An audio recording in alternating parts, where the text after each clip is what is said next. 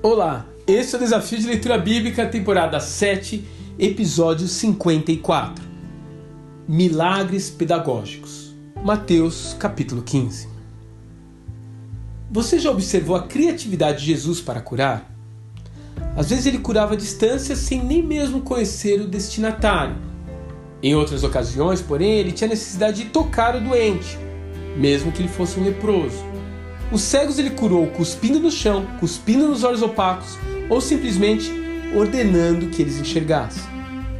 A cura poderia acontecer em dois tempos, com espaço para um pequeno diálogo entre eles ou imediatamente.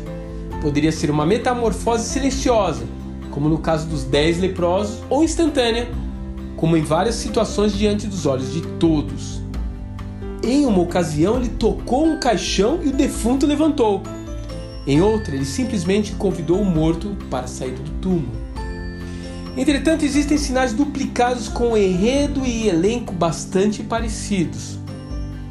São eles: duas tempestades acalmadas, duas pescas maravilhosas, duas multiplicações de pão. Nesses eventos, o mestre parece utilizar-se de sinais para exortar os discípulos a terem mais fé. São maravilhas com finalidades didáticas elas enfatizam os aspectos da proteção e da provisão divina.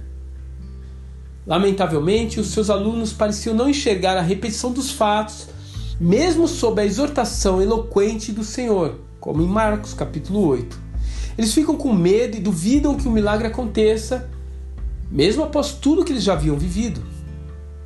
O ensino continua valendo para nós.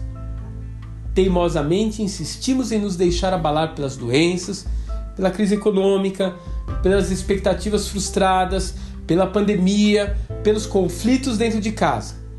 Esquecemos de que o Pai que cuidou de nós no passado não vai nos abandonar agora. Se ele acalmou o mar no passado, por que não faria cessar o turbilhão dos nossos corações hoje?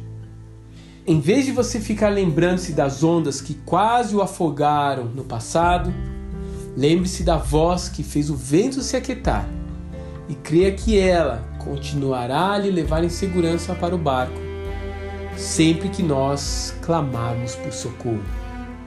Lancem sobre ele toda a vossa ansiedade, porque ele tem cuidado de vós. 1 Pedro, capítulo 5, verso 7. Que Deus te abençoe e até amanhã.